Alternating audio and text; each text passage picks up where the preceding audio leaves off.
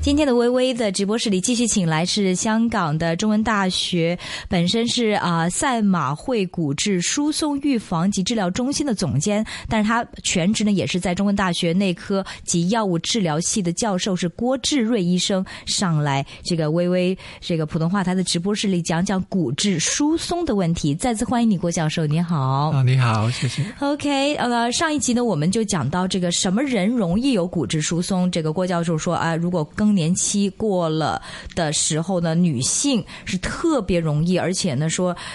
曾经有这个调查说，接近香港有接近一半的女士在更年期过后有骨质疏松，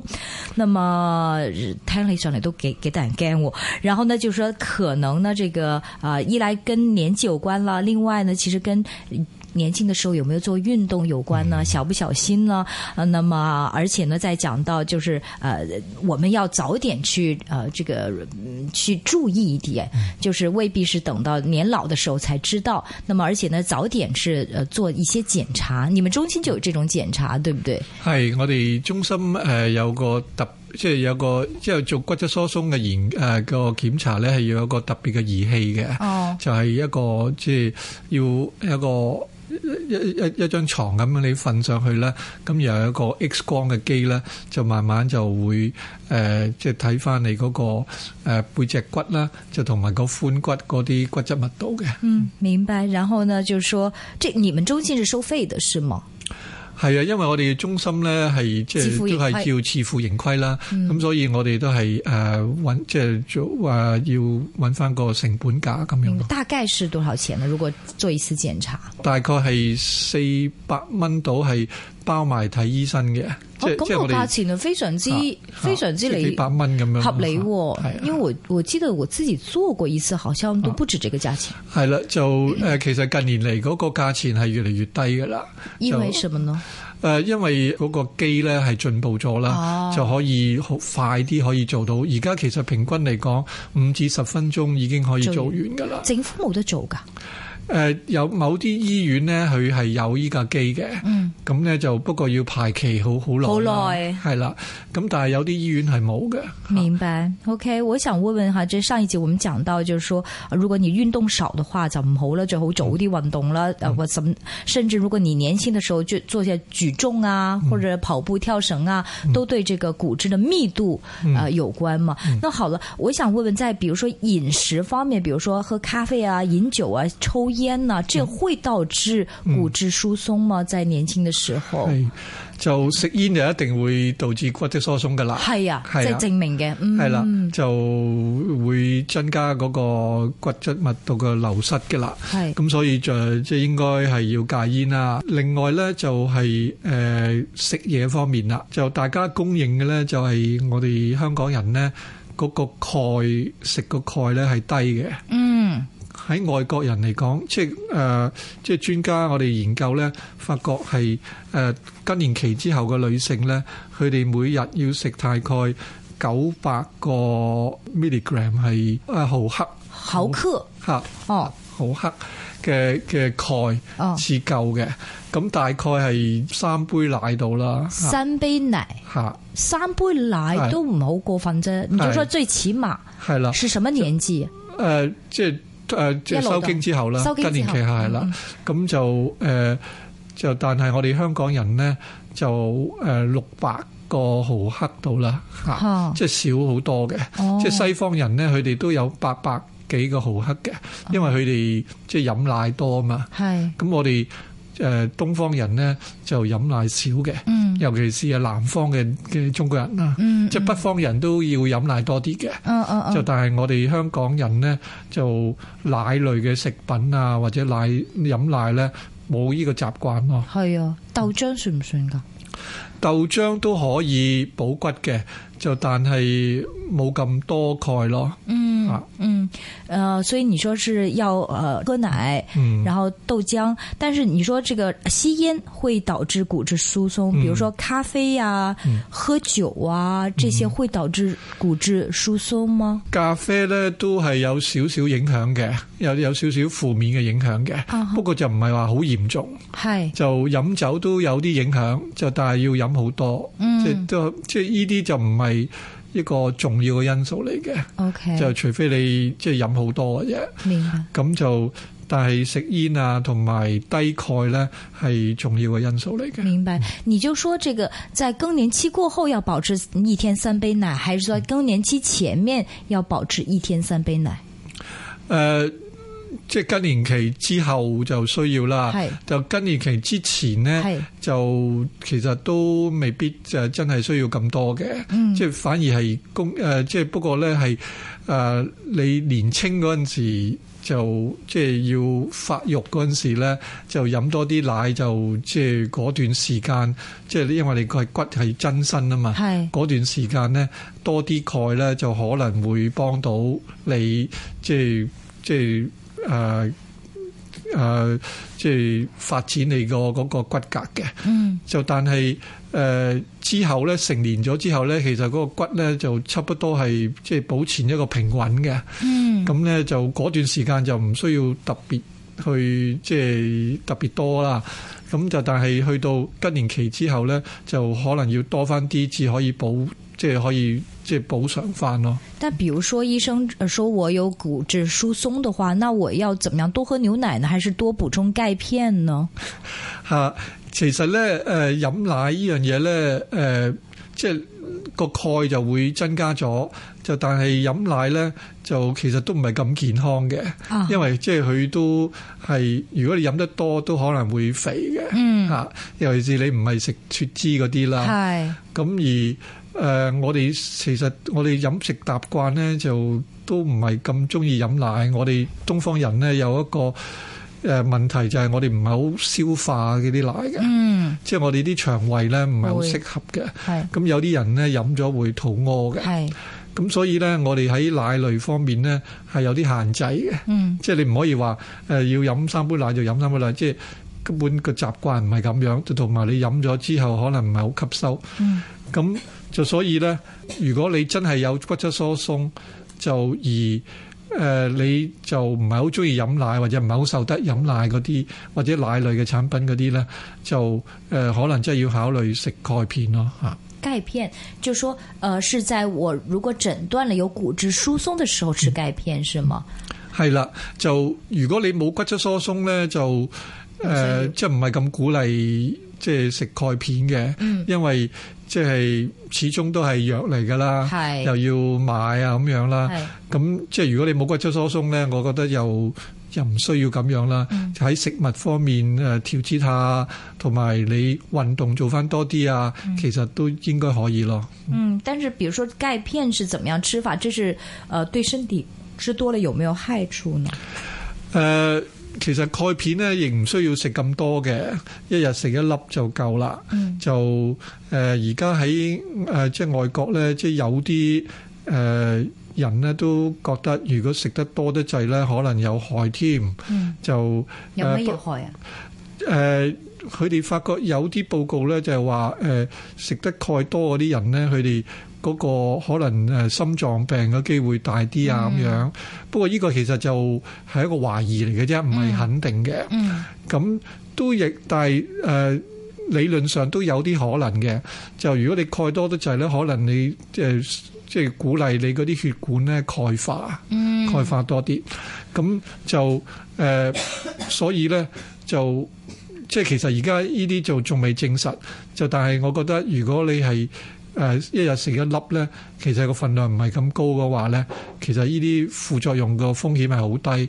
咁而如果你真係有骨質疏鬆嘅話咧，係值得咯。嗯，明白。那么呃，这个均衡饮食饮食方面应该注意些什么呢？怎么样均衡饮食令到我们防止有骨质疏松呢？啊，其實鈣咧就唔係淨係即係奶類至有嘅，咁誒、呃其實譬如誒、呃芝麻啊，誒同埋啲生果啊。啲橙啊，啲都都係有啲維他命，誒、呃即係佢都係會幫助個鈣個吸收嘅。啲魚啦，啲魚即係細嘅魚啊，有連連骨咁食啦，啊即係有啲細嘅魚你可以係連骨食嘅，咁呢係嗰啲又有鈣咯。嗨，啊哦就是饮食方面，係啦，同埋食多啲生果啊、蔬果啊呢啲咧，都會幫助嗰個鈣嘅吸收嘅。边啲蔬菜有钙啊？誒、鈣其實誒、呃所有啲菜菜都即係都有啲菜誒、呃、鈣嘅，不過係少量咯。 OK，所以这饮食要啊、注意，然后呢啊、经常运動，然後尽量是嗯行路小心啲啦。如果係老人家嘅話，係咪啊？誒 呢呢個係啦，就但係誒、呃即係可以講，但係即係好好好難實行啦，好難真係做係啦係啦。但这个我想問，一般有人說什麼骨枯啊、軟骨病啊，这個骨枯啊或者軟骨病呢啲同骨質疏鬆有冇關係㗎？誒呃呢啲係少少有嘅病，就同骨質疏鬆都唔係有直接嘅關係嘅。誒、呃即係骨枯呢啲咧，就可能係同食藥嘅有關係，即係有啲誒、呃食嘅所謂肥仔丸啊，即係嗰啲誒有啲類固醇嘅嘅藥咧，如果長期咁食，食好大份量咧，就會容易有骨枯。嗯啊，咁就誒、呃、個軟骨嗰啲又又係第二種病嚟嘅。 啊，这个唔同跟骨质疏松是不不完全冇乜没关係嘅系啊 的，明白？那么呃，一般来讲的话，你觉得这个我们呃，就是说呃，平常人就是在呃喝三杯奶，嗯，就大概或者是吃些水果，就大概去平衡到我们是摄取的钙嘛，不需要再多哦，吸唔需要噶啦，係啊，唔需要食藥啊咁樣啦。另外，这个我记得在这个资料上看过，如果比如说女性做过卵巢呃切除手术的话，也是高危人群，嗯是嗯吗？係啦，誒、即係女性荷爾蒙咧係來自個卵巢嘅。咁如果你係切除咗卵巢嘅話咧，其實個效果咧係等於更年期咯。就更年期就係個卵巢唔再運作啊嘛。咁但係如果你係礙於其他嘅原因要切除個卵巢嘅。咁其實變相係變咗係等等於更年期係早發生咗啦。明白咁啊，即系如果系有誒，係、一定會有嗰質疏鬆，因為機會大幾多咧？如果切除卵巢誒，呃即嘅係話，等等於誒、呃更年期嘅女性咁咁多咯，哦，即係一樣，啊係即一樣係係百分之五十。係啦係哦，啦。好好多、哦。那么现在这个呃骨质检查，就是一般来讲，就是你觉得不需要在更年期之前做，对不对？更年期之應該后唔做需要啦嚇，哦，就更年期，而且過了幾年之後再做，嗯係啦係啦唔，需要即係咁緊張，一早做定先。除非你係有骨折咯，即係你譬如你三四十歲已經有骨折嘅話咧，都值得做下嘅，係因因為誒呢、個唔正常咯。明白，但是我想问，如果证明你是有骨质疏松的话，一般是轻的就吃钙片，严重的话会做一些手术，还是做一些什么样的治疗吗？誒呃而家係有啲藥咧係可以幫助骨質疏鬆嘅，咁就誒嗰嗰啲誒呃呢啲藥咧，其實就誒係個作用咧，就係使到停止你嗰個骨嘅流失嘅。咁我哋骨咧係誒其實係有兩種不同嘅細胞嘅，一種咧係負責將啲骨咧係誒增生嘅，即係增加多啲骨嘅。另外一種嘅細胞咧，就係攞走你啲骨嘅，即係去食你啲骨嘅。咁點解要咁樣做咧？因為我哋骨係要有新陳代謝嘅，不斷要將舊嘅骨食咗佢，咁然後就有啲新嘅骨補落去咁樣樣嘅。咁就而我哋而家發展啲藥咧，大部分咧都係誒、呃防止即係使到佢嗰個食即係撳即係壓制住嗰啲食我哋骨嗰嗰嗰啲細胞，即係使到我哋嘅骨咧唔會流失得咁快嘅。就是说还是吃药为主是吗？係啦，都係食藥。咁其實誒啲、藥咧有誒、呃即係因為嗰啲藥咧個效用好好長嘅，咁所以咧就有佢哋啲藥通常咧就唔使日日食嘅。嗯有啲藥咧，有啲牌子咧就係一個禮拜食一粒嘅，嗯咁有啲咧一個月食一粒。啊哈，咁啊，另外就有啲新嘅誒、呃、發展嘅藥咧，就係、打針嘅，即係皮下脂肪打嘅，可以三個月打一次，六個月打一次都得。嗯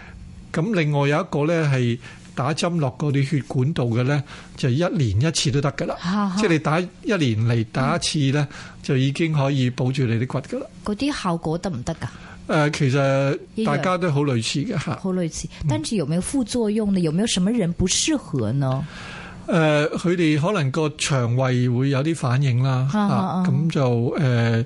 呃如果係打針落佢血嗰啲咧，有啲人打完之後有啲發燒啊咁樣咯，嗯，就冇乜大不了，就但係又唔係話好嚴重嘅。對，不過咧就誒、呃有少部分嘅人咧，而家我哋發覺咧係可能會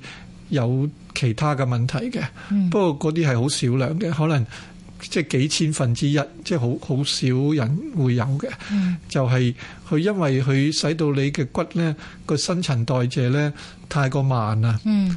咁即係嗰個修復嘅能力咧可能會差咗啲。嗯咁咧就誒、呃、變咗咧，就如果譬如你去剝牙嗰陣時咧，嗯即係你你剝牙啦，剝咗牙之後，你嗰啲牙咧牙床嗰度啲骨咧要慢慢要好翻噶嘛。嗯咁但係如果你食咗呢啲藥咧，誒、有個風險咧就係佢啲骨咧唔生翻埋啊，嗯嗯嗯，咁啊變咗長期嗰個窿就喺度，就甚至可能越整越大，有啲細菌走入去，嗯咁就變咗誒嗰個誒、口個骨咧係枯啊。嗯咁不過呢個咧就係幾千分之一嘅機會嚟嘅。嗯嗯嗯咁就誒、呃不過如果係尤其是係長期食呢啲骨質疏鬆嘅藥嘅人，就會有咁嘅風險咯。但是如果一旦有骨质疏鬆的話，是不是要長期吃藥呢？誒、呃呢個係好個誒問題嚟嘅，就誒、呃要視乎你嗰個骨質咧係即係嗰個差得幾緊要啦。咁你我哋通常咧都鼓勵即係誒、呃患者咧係食翻幾年嘅藥嘅，咁就。誒、呃、幾年之後咧，就即係所謂休息下，然後再觀察下咁樣咯。咁就但係喺外國嘅研究咧，佢哋就最長嘅研究咧係做過十年嘅。咁佢覺得即係佢哋發覺咧，你就算食十年咧，你嗰、個即係嗰個嗯效用咧都仲係喺度嘅。嗯咁所以其實可以長期食，不過但係擔心嗰、個頭先講嗰啲少少嘅風險呢，都最好係過咗幾年之後呢，就即係歇一歇，停一停。就誒、嗯呃如果嗰個骨質疏鬆唔係太嚴重嘅話呢，就等啲骨休休息下，咁然後就我哋觀察住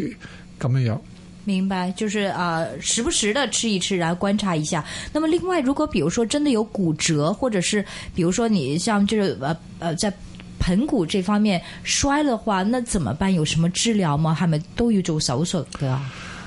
係，如果係骨折咗之後呢，就而家我哋冇啲藥物呢，係可以幫助你啲骨復原嘅。系咯，嚇 咁呢個我哋都呃不斷喺度尋找緊嘅，嗯咁就唯有都係要等佢自然嘅復原，即係即係好似話打石膏咁樣啦，係即係等佢自己復原啦。系，但但係如果比較嚴重啲嗰啲，就可能復原唔到嘅，嗯，就好似你髖骨咁樣斷咗嗰啲咧，係復原唔到嘅嚇，咁因為要换成个，嗰個咧就要開刀，就幫佢誒、呃即係誒、呃打啲釘入去啊， 或者係成個教換咗啊咁樣咯。 但我听说呃就算整个换换了，好像也有人这样做，而且都呃效果唔错噶，系咪啊？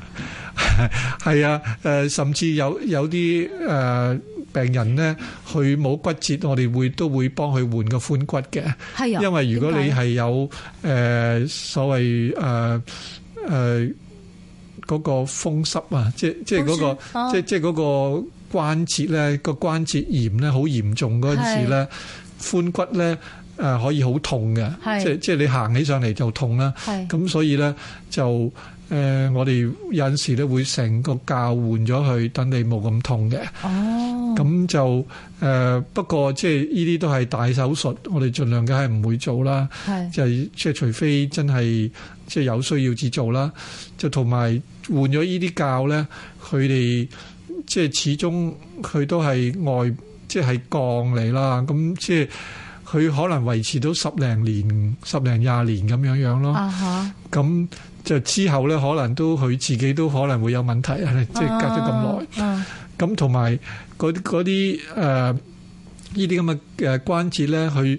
佢係鋼嚟，好硬嘅。佢插咗落嚟，即係佢係用插落嗰啲正常嘅骨嗰度啦。咁你正常啲骨如果都骨質疏鬆埋咧，咁佢咪會喐咯。嗯即係如果你即係整個教假嘅教插咗落嗰個嗰啲骨嗰度，咁如果你周圍啲骨都唔係好係疏鬆咗嗰陣時，咁你老咗黐實過咗一段時間嗰陣時，嗰、嗰個教咧就會開始喐啊，吓咁喐嗰陣時你就會覺得痛啦。痛，嗯咁咁結果點啊？要再換過咯誒、盡量唔誒誒，即係盡量唔再換噶啦，就但係都係止痛啊咁樣咯。喎，明啊白？其實聽都上唔去係很即係唔幾係麻話。煩，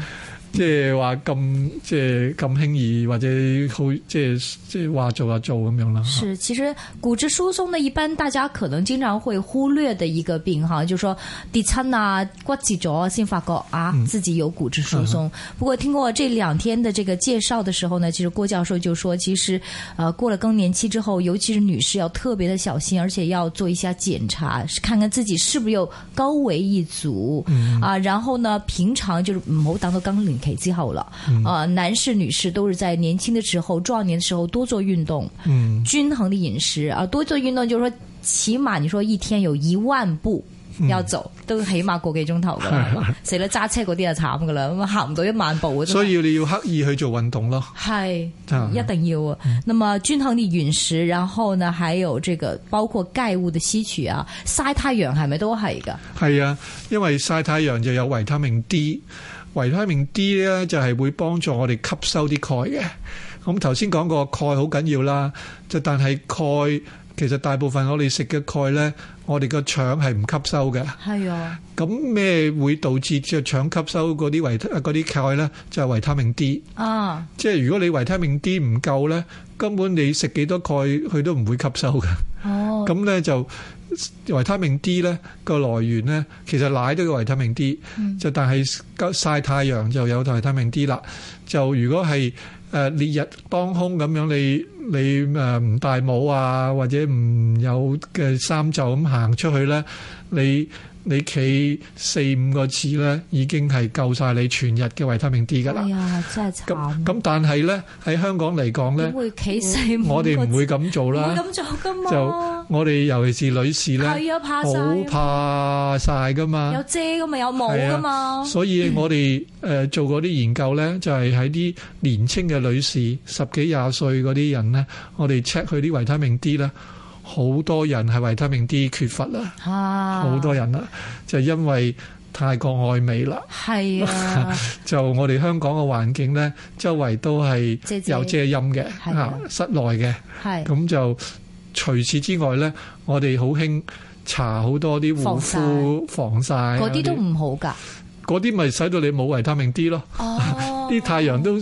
都曬曬唔唔到入去，嚇哦，嗯咁佢係保護你，使到你白，係就但係所以呢，嗰啲面越白嗰 啲人呢，越就維他缺少命就就骨質疏鬆嘅機會就越越大啦。大了。但是你就說，如果喝多點牛奶是可以補充維啊他命可以 D 係。对，呃，或者是，但是喝牛奶，如果我飲多啲牛奶，嗯不照太陽，不曬太陽，這樣可以 嗎？